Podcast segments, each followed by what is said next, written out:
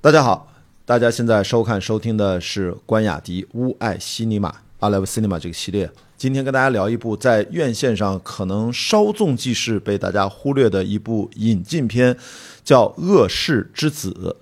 导演是南美洲的导演达米安兹斯兹弗隆。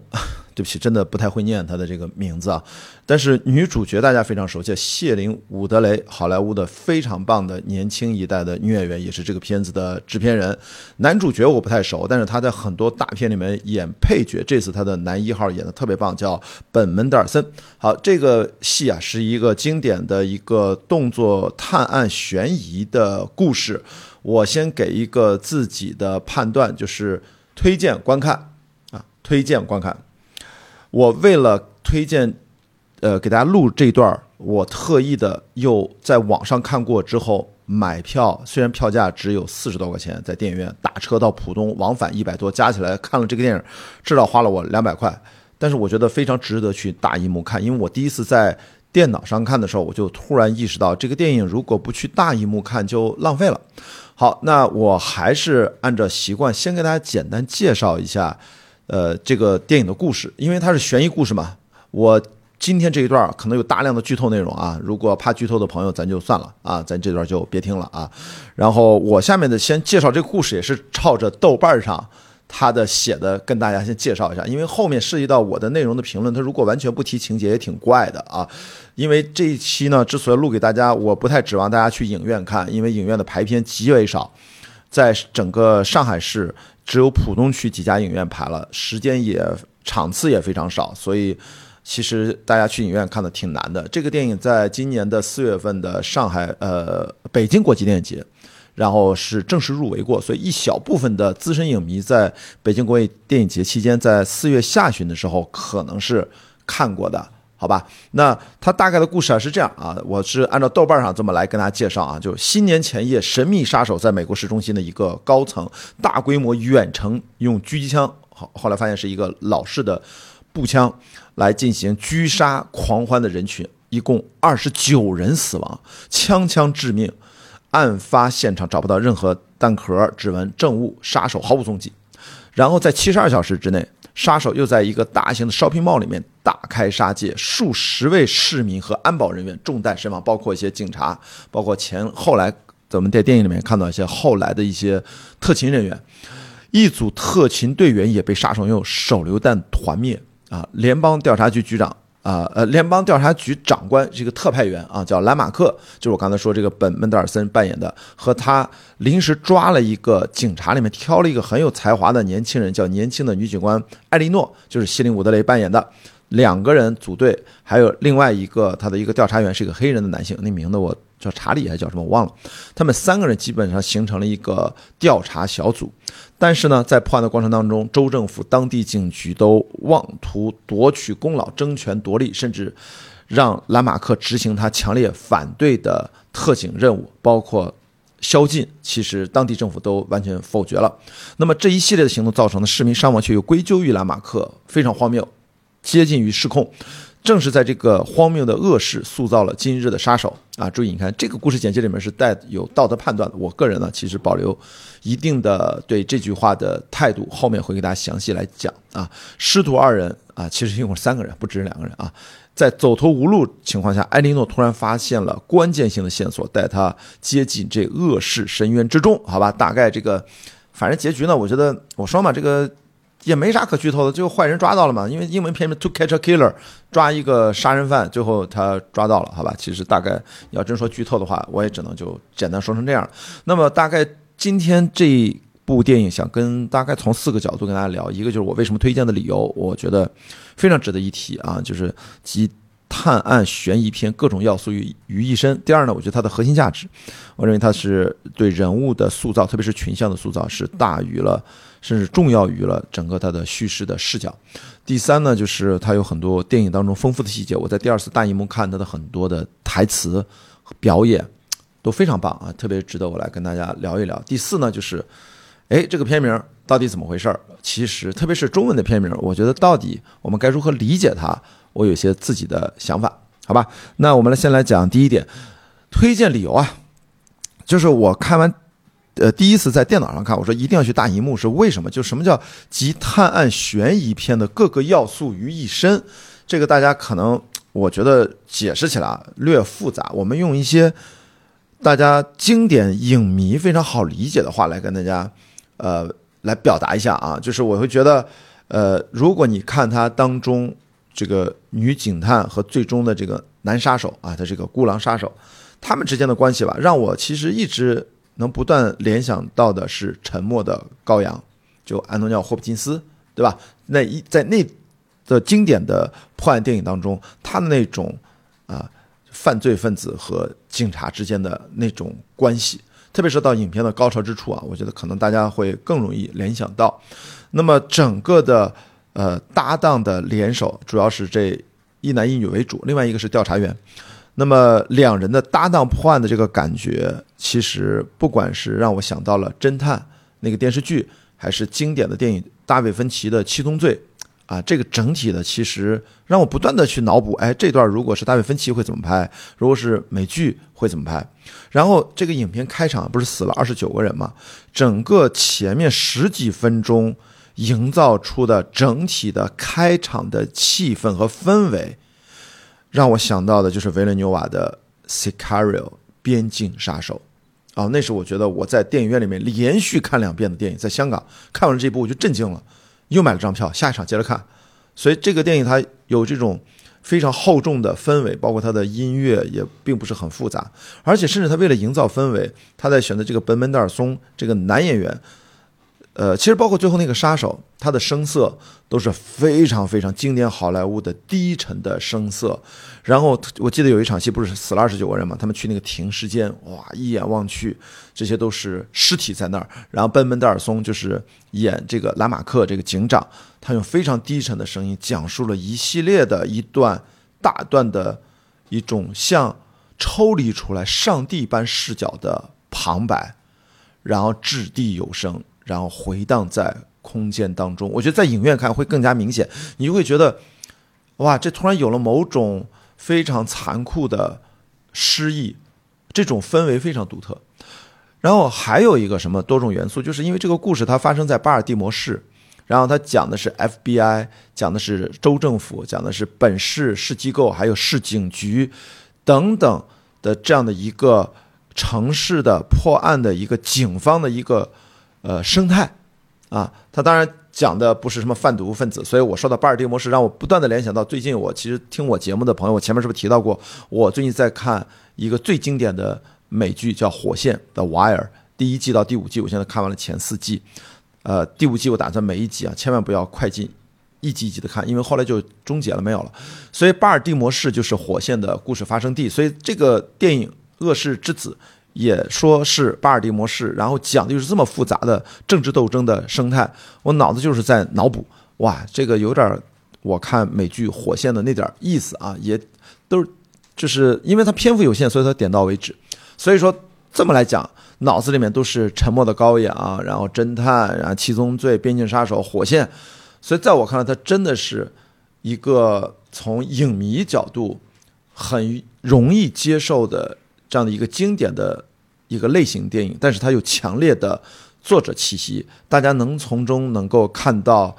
大卫芬奇的影子，甚至有人说，我觉得有一点点啊，Michael Mann 的那种调调。大家想想那个 c l a t o 就是那个借刀杀人，汤姆克鲁斯演的那种非常深夜，或者迈阿密风云，对吧？就是那种夜景的夜戏，那种凛冽的质感，航拍，然后下着雪，然后我觉得这种杀人就是。没有任何的犹豫，这种啊让人觉得惊悚的杀手，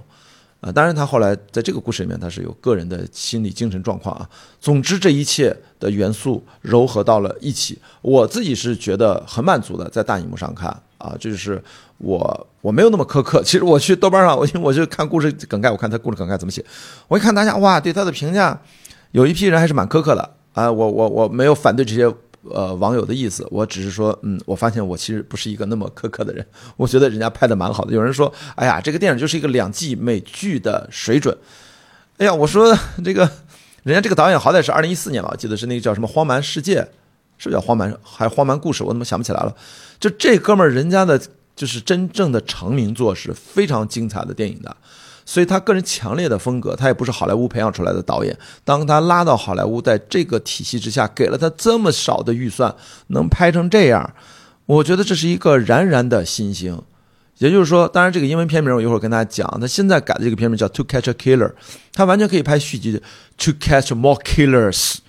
对吧？就像当年那个为了几块钱，为了更多几块钱，好吧，就像那个通心粉呃西部片一样，那个片名，我觉得他可以继续拍下去。然后谢林伍德雷绝对是可以继续担任，如果这个系列能成为系列的话，继续拍下去，他绝对是非常棒的女一号。他立住了一个叫 Eleanor 这样的一个有天才般能力的一个 FBI 探员。好吧，这个是我想跟大家分享的第一段，它是集各种的影迷耳熟能详的各种的这种类型元素于一身的一个电影。我看的是非常享受，哪怕从这个点，我就觉得。值得推荐了，别忘了我刚才给的是推荐观看。而第二部分，我们来讲这个片子的核心价值，就是我为什么刚才提到说它人物群像的塑造其实是重要性是远远要大于所谓它的叙事视角。我们先来看看叙事视角，这个片子的讲故事是多重视角同时并进的。首先，毫无疑问是呃女主角 Eleanor，她作为一个普通的警察，然后她。自己的通常通勤的这样的一个视角，一上来第一场戏，她关心底层人，是吧？有一个流浪流浪汉，就是流浪婆婆吧，一个女性，在一个餐馆里面吃了一顿饭，吃了三小时。为什么？那是新年夜，她孤家寡人，只想在餐厅里面自己，可能也用了她的积蓄去买一份新年餐，然后却被店家嫌弃。艾伦诺尔就是要处理这种矛盾，这是影片的开场的第一场戏。也就是说，女性的。这种呃主人公的视角，他虽然是一个警察，但他更多的是关注的底层。为什么？因为他自己来自底层，所以这个视角，我觉得他更多的是他讲他的过述的过去的身份，就会发现他家庭非常非常的不幸。具体的内容大家可以呃看片子自己去了解，呃也导致了他很严重的精神状况和心理问题。所以我觉得。表面上看，它是一个探案故事层面上的破案的，呃，最重要的推动力。但真正它在整个叙事当中，它承载的是底层人民的，呃，生活的，呃，就垂死挣扎的一个视角。那么第二个男主角就那个奔奔德尔松演的兰马克是 FBI 特派员，他的视角其实是更多代表的，呃，事业上，呃，本来有很强烈的仕途野心，但是通过台词我们知道他是被人。发配到这个地方，本来他是在华盛顿，可能很权力中央的位置，但是他因为各种不知道的原因，然后被抛弃，离开了权力的中心，就有点。但本来他很有才华，也很有能力，然后他的才华和他的整个政治生态环境之间的矛盾，所以我觉得男主角更多的代表的是呃一个对个人仕途和政治环境之间矛盾的这个视角。也就是这个影片，我前面讲了嘛，讲了巴尔的摩市最重要的复杂的政治斗争环境，呃，政治斗争环境更多的是从男主的视角来带入的，但别忘了，还有第三个视角，就是凶手最后抓到了这个 killer，后面有一大段戏是跟他的呃一对一的较量的这个戏也非常精彩啊，我觉得拍的，我觉得至少氛围上各方面都蛮好的，一些镜头的气质啊，那这个视角是什么？我觉得。更多的是，呃，个人悲剧，啊，就是我并没有把这个，呃，杀人凶手跟女主角一样都归为什么底层，其实真不是。这个杀人凶手这个涉及到剧透啊，就是他的背景，他的父母他并不是那么底层的人，所以他更多的是一个不幸的个人悲剧，因为意外的一个状况导致了巴拉巴拉啥，这个我也我也不展开聊啊。然后他更多的是一个人悲剧视角，就是人的人生的偶然性是你自己无法掌控的。当你被推到了一个深渊之中，你该如何走完自己这一生？在社会当中觉得处处的格格不入，那我该如何自处？啊，其实这是杀手这个视角。但是最后，我觉得这个叙事还有另外一个视角，就是巴尔的摩城市的视角，就是从开场是。大家新年狂欢放烟花，然后突然死了二十九条人命。到后来，重要的一个场景是一个住宅楼，然后一个反暴行动，有一个少年也跳楼，然后再到后来进到 shopping mall 里面，又产生了巨大的一个火并，然后再到后来，其实我觉得就是没有特别显著的城市特征的呃建筑物了，因为到后来跟这个杀手相遇是在他的一个一个独立的一栋房子里面，所以呢，我觉得城市的视角其实也。某种程度上是一个暗暗的一个线索，就巴尔的摩市，它也是一个很重要的一个角色，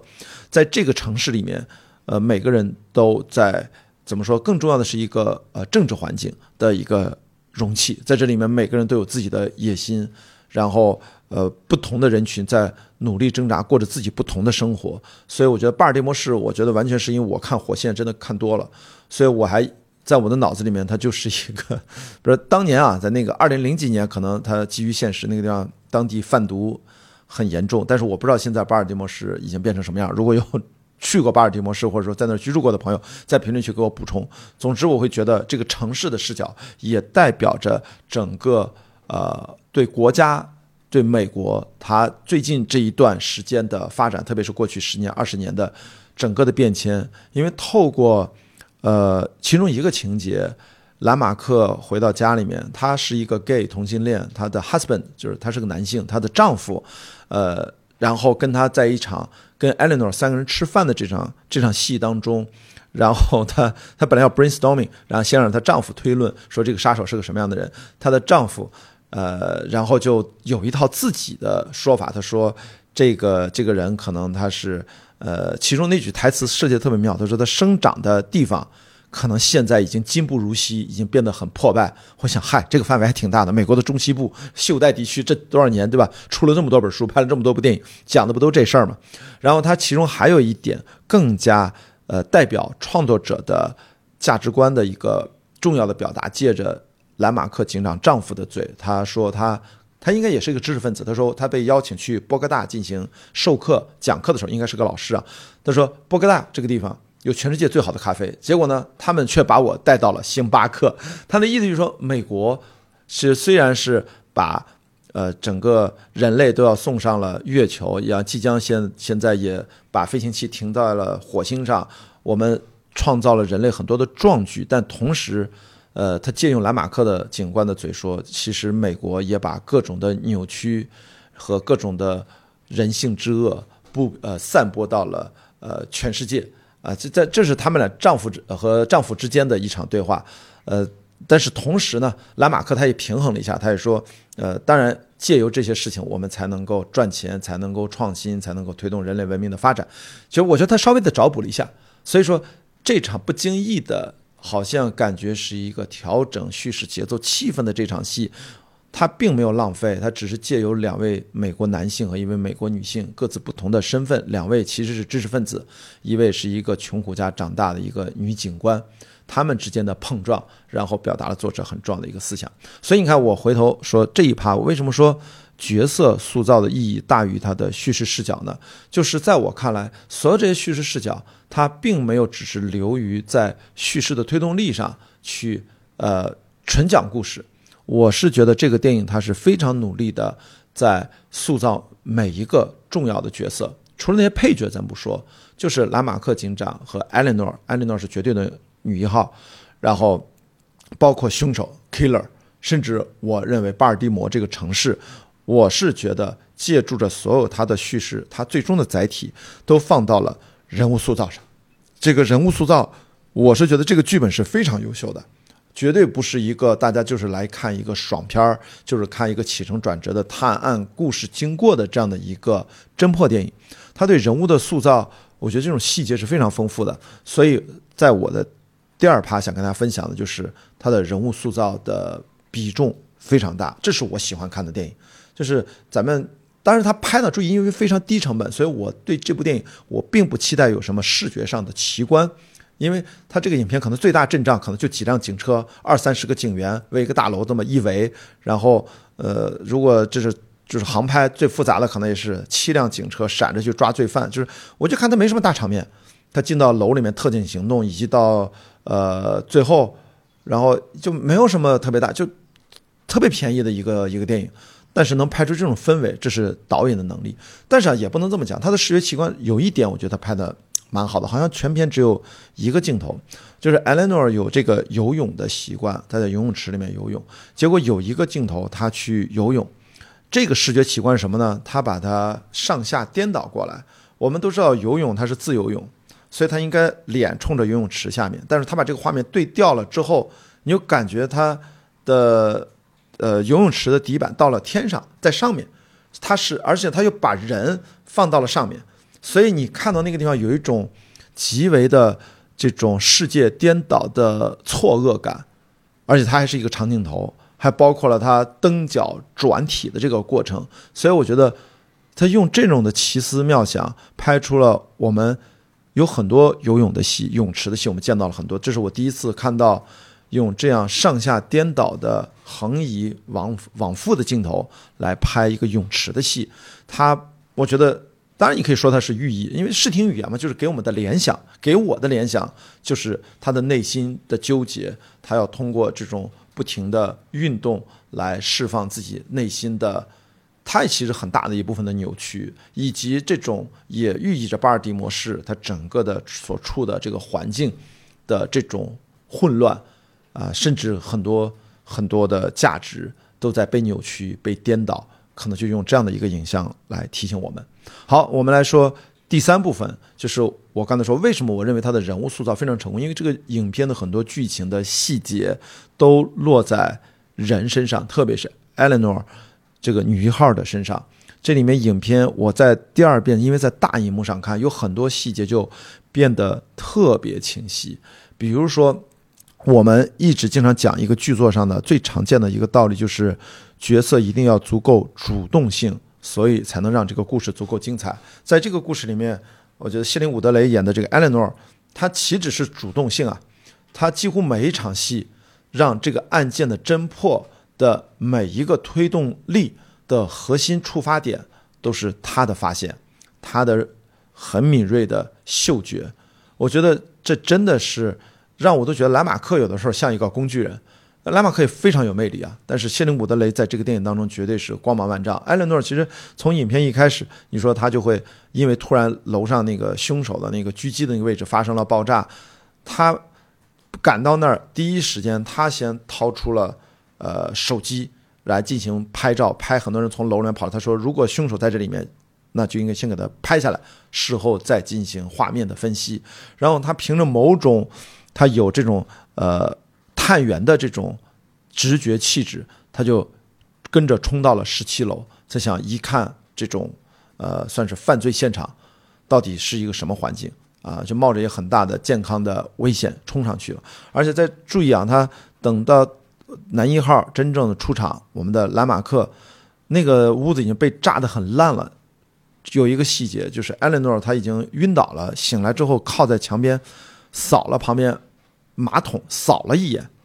然后兰马克直接跟工作人员说：“把这个马桶给我拿走，取样。”就是为什么？就是其实就是就是很多事是天生的。我觉得这个电影啊，镜头一闪而过。我在第一遍的时候，我其实都没太仔细看。但第二遍我就意识到，这就是 FBI 破案的逻辑。他并不需要把话说出来。哦，这个呃呃犯罪分子在这个地方待了一段时间，他是有概率是使用这个马桶上过厕所。然后也可能坐在那上面，可能就会有他的皮肤组织和他的生理样本。他哪怕把它冲了，冲冲不干净也能提取出来。呃，所以说他就把整个马桶要搬走。我觉得在这个电影里面，他就一闪而过，根本就不给你解释的。所以呢，我觉得这些细节，呃，都不断的印证，Eleanor 在整个故事当中，他几乎每一次对对判断都是决定性的。包括他在呃呃警局里面对那个。油漆工的公司的老板的一些细节上的感知，他觉得，我觉得这个老板哪有问题？你看他一些细节，他也说不清楚。就是他非常有有这方面的才华，包括他通过最早的那个判断，呃，他的实验报告分析的数据，发现很可能他是一个呃呃吃素，然后很有可能他可能是大脑受过撞击，这些推断。其实都是他非常早的一种判断啊，最后一次又一次的不断的被验证，包括还有一些非常细小的细节，在影片最后一场戏，就是，呃，他见到这个杀手的母亲，然后当他知道杀手拿枪狙着他自己的时候，他自己不敢动，因为也能把他杀死。他跟他妈妈讲说：“呃，你把我和兰马克，兰马克你倒在旁边，把我们两个人的手枪和手机拿出来给他看。注意，你看他这个地方讲的说，哎，你把我的手枪和手机拿出来。这个台词也就非常简，就是说你把我和兰马克警官的都拿出来。这就是意味着他知道对方杀手训练有素，非常厉害，所以他也知道。”你不要骗对方，你两个人来了，你不要只把自己一个人的枪和手机拿出来。虽然兰马克倒在旁边，但是也应该把两支枪和两个手机都拿出去，才让杀手稍微的放心一点。就这样的一个细节，包括他进来之后，他遇到他的妈妈，然后他他他那个汽车突然不正常的按特别响的喇叭，盯在他们后面，他也对他有一个反应。就这一系列的影片当中的细节。我觉得都让 Eleanor 真正的从一个大家一开始就以为他是一个咱们话叫片儿警或者就在巡逻的警察，实际上你后来了解他在这方面天赋非常强，但是同时呢，他自己因为有着以前的药物成瘾、自杀多次啊未遂啊的这样的痛苦的成长经历，所以是莱马克敏锐的捕捉到他其实是最能够。呃，感同身受这样的一个杀手的精神状态，因为他们俩第一次真正的对话，就是他听到 Eleanor 跟另外一个警官讲，呃，这个杀手杀人其实并不是一种什么疯狂的报复啊，什么什么，他可能就是像拍死蚊子一样，就是举重若轻。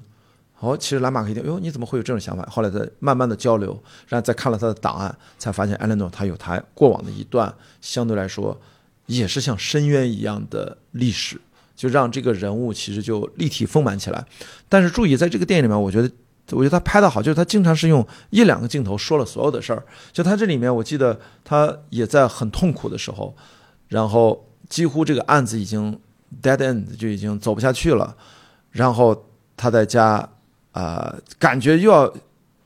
坠入深渊，就一个镜头，就是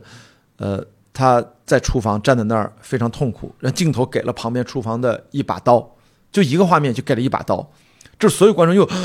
他不是要自杀吧？他不是要自杀？他不是要自杀？你看这个画面，他就这么给，这是完全符合他的成长的过往。然后再到后来进到这个盥洗室里面、卫生间里面，拉开抽屉，好像就给了一个画面镜头，里面有什么？有剪刀，有那个橡皮管，有几个小药瓶，有个药瓶里面还是蓝色的药丸。这个我看大荧幕就看得特别清楚，因为看电脑上我当时一闪而过没注意。这个就是说，这个镜头也告诉你，他可能也再次考虑过注射毒品和用药过度，但是他又把那个抽屉又合上了，然后就去泡澡，然后啪，突然灵光一现，突然意识到真正的破案的关键是什么。所以你看，就他的镜头都是一闪而过，我觉得他的叙事是非常清楚的。我想说那些豆瓣上给人差评的，或者说你觉得其实有些东西我不知道你。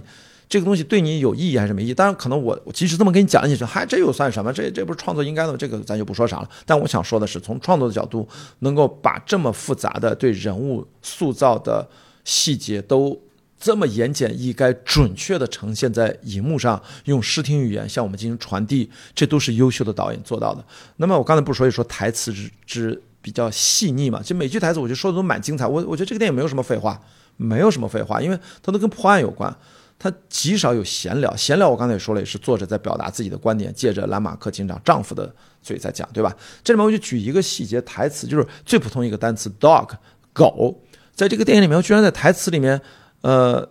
应该是兰马克警长和他那个油漆工的老板，都一共说过三次，在台词里面就出现过三次。第一次是兰马克警长在描述他们追杀这个凶犯，说。他这个狗的 dog 就我们的狗如何如何，他是把这个狗代指成了那个杀手。然后当时我还觉得我也不知道，可能就是他们的俗语习惯吧。然后当然第二次这个油漆工的公司老板在家里面接受质询的时候，那个小狗在旁边一直在汪汪叫，他说滚一边去，这个狗这 fucking dog，就是说这这狗太讨厌了。然后再到最后，又是兰马克自己非常失意。他其实就是在说自己，我就是那种丧家之犬，就是我就他就像一狗一样把我踢开。就你会发现，光这个狗的这个单词在不同的场景下，它反复的出现和使用，指代不同的对象，至少指代警察和杀手啊，还有个指代真的狗。我会觉得这个台词的写作，它有可能是偶然，但是在我看来，它可能就是对门德尔松的一种，呃，扮演的兰马克警长的一种人物塑造，就是在他内心当中，他可能是通过这种狗的台词呈现出的一种角色层面上的不是那么的自信，就是他或者他。的一种困境，因为他其实狗嘛也很忠诚，他自己其实是非常优秀的 FBI 探员，他也不能那么桀骜不驯，他其实有才华，但是他遇到困境的时候，包括他跟 Alano 在直升飞机上争论，我不能去打啊，在车上说的时候，我不能去打打赢每一场呃仗啊，有些我该退让的退让，在直升飞机上，甚至是跟 Alano 大发脾气，说你明知道我们现在去抓的这个特警行动，他不是那个凶手，但是我们要。遵守命令，要执行命令，他都在发火。其实也就是说，这个 dog 这个东西其实有点忠犬嘛。他自己其实也有，虽然他很有才华，但是他他不能像艾琳娜那种，就是非常的天马行空，靠着这种才华和直觉去。他说嘛，去破案并不是一个，你不是一个 detective，你是一个 artist，像用艺术思考一样去破案。然后包括这个 dog，他骂那个。杀手那个杀手本身也是嘛，他也是被军方训练过，军方又不要他，让他变得更加孤僻，然后最终变成了这个反社会人格和这种，呃厌世者和遁世者，对吧？就变成这样的角色，最终他实在无法忍受了，它就变成了一场不幸，变成了一场屠杀的不幸，好吧？这就是我觉得这个影片这样的细节，我就不列举更多了。就是整个每一场戏，我觉得是值得大家认真的去看的。那么到最后一点，我想跟大家。呃，为什么要说重新理解一下这个中文片名？先不说中文片名，先说英文片名啊。现在叫《To Catch a Killer》，这并不是这个电影本来的英文名字。这个电影本来的英文名字叫呃呃 Miss An 呃呃 Miss Sam 呃呃 Miss Anthrop。我我我不知道这怎么发音啊，我这个不太常用这个单词，就是翻译过来就是愤世嫉俗者或者厌世者。呃，Miss Anthrop，Miss Anthrop，呃。Misanthrope，我我我我也忘了他怎么发音了，抱歉啊，这个单词我不太会念。然后，呃，导演一直想用这个片名，然后但后来大片厂发行的时候，还是发行方最后还是选择用了 To Catch a Killer，非常直白，追凶，这个就有点太简单了嘛。但是在国内我们引进发行的时候，我们英文片名其实还是沿用了他导演。想用的这个片名，但虽然可能海报上大家看着 可能还是 To Catch a Killer 啊，但是我们沿用的方式就给它用中译名的方式，给它翻译成了恶世之子。我知道啊，这个是大家看到这四个中文字会这么去理解，但是听我，你都已经听到这儿了，你有没有意识到一个问题？我们或许啊，我只是说或许，我们对这一次这个电影的中文片名是有误读的，什么意思呢？他是一个厌世者，他是一个遁世者，愤世嫉俗者。因为这个杀手，他小时候遭遇过偶然的意外和不幸，然后让他的精神状况、心理状况，因为发生了一些改变，然后又被军队训练和抛弃。他家里面也是有军方的背景，最终呢变成了这样的一个呃一个杀人狂。那么，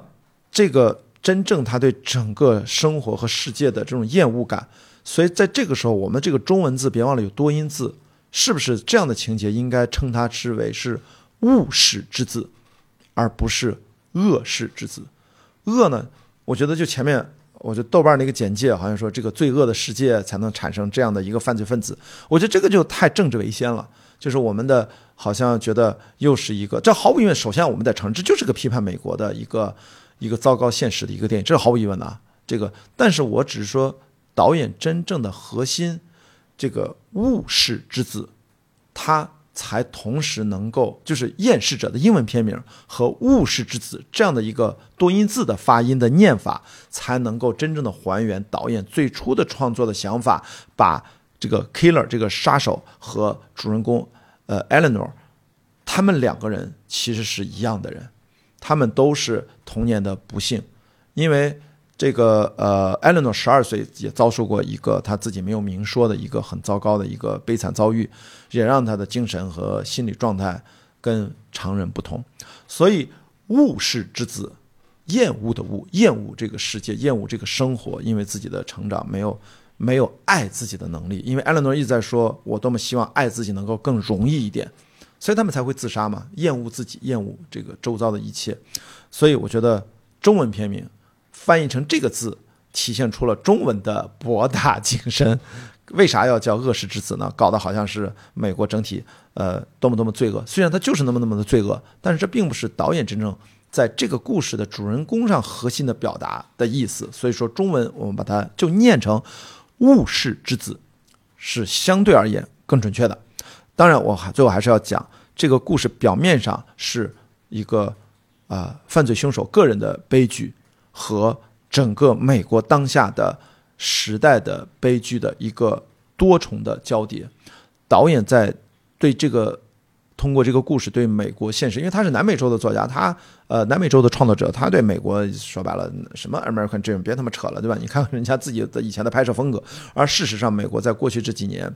的的确确各大城市。的犯罪率在提升，城市环境越来越差，流浪汉和外来移民的问题，整个经济的问题，不啦不啦不啦。如果大家最近在关注的话，这是的确存在的一个现状。我在去年，呃几月份，呃四月份先到了旧金山，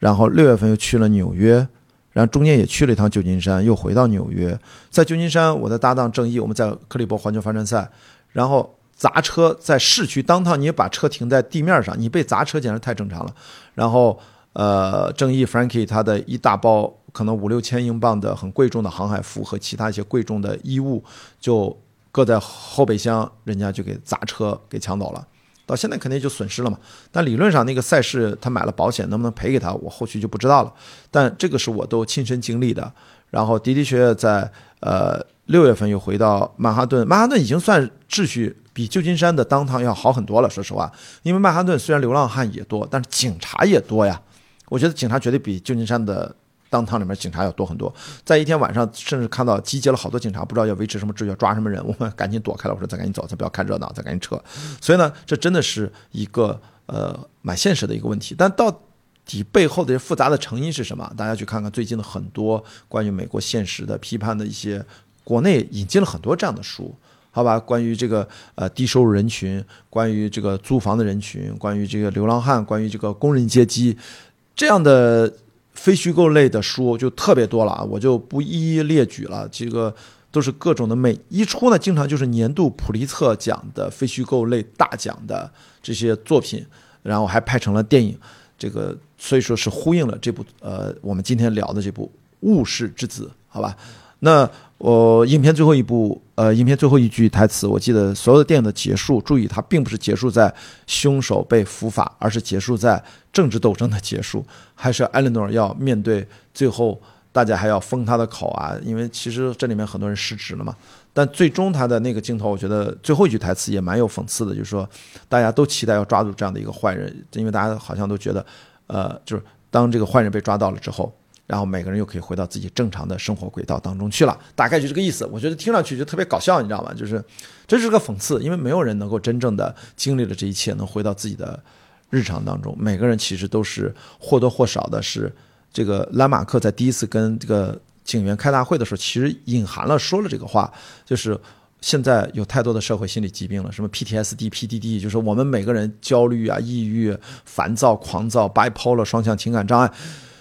这些每个人或多或少的，其实内心在现在这个大环境下，好像内心都有各自的问题，但是我们却要佯装我们一切正常，才能过着一个正常的生活。所以，我觉得最后那句台词表面上讲的特别平淡，就特别像我觉得符合要为了符合某种审查，刻意最后加了个配音一定要说的一句台词一样，特别搞笑。但其实我觉得他可能就是一个反讽，就他越平淡的说出这句话，其实我们越真正的意识到现实的生活不是这样。你抓住了一个凶手。那每个人的生活就能回到常轨了吗？实际上并不是这样。好，那今天呢，我就大概从四个方面啊，推荐的理由、核心价值，还有丰富的细节和台词，以最后我们如何理解中文片名啊。其实《厌世者》其实中文名应该叫《误世之子》。从这几个角度来跟大家分享了一下我对这部最近很容易大家在影院里面错过的一部非常精彩的啊，达米安呃斯兹弗隆。导演的这部《To Catch a Killer》，呃，如果你错过就错过吧，因为挺难的啊。我为了看这部电影花了两百块左右，大家就在网上看一看，也不枉费我这番心思啊。所以你看，像聊这种电影，如果你不去拿具体的情节跟大家分享，其实你可能就感受不到这个电影的优秀，以及你即使知道了我大概提到的这些涉及到剧透的一些情节，但是你在看这个电影的时候，你会得到更多一种新的体验，好吧，那今天这期呃关雅迪物外新尼玛，我们就聊到这里，我们下期节目再见，拜拜。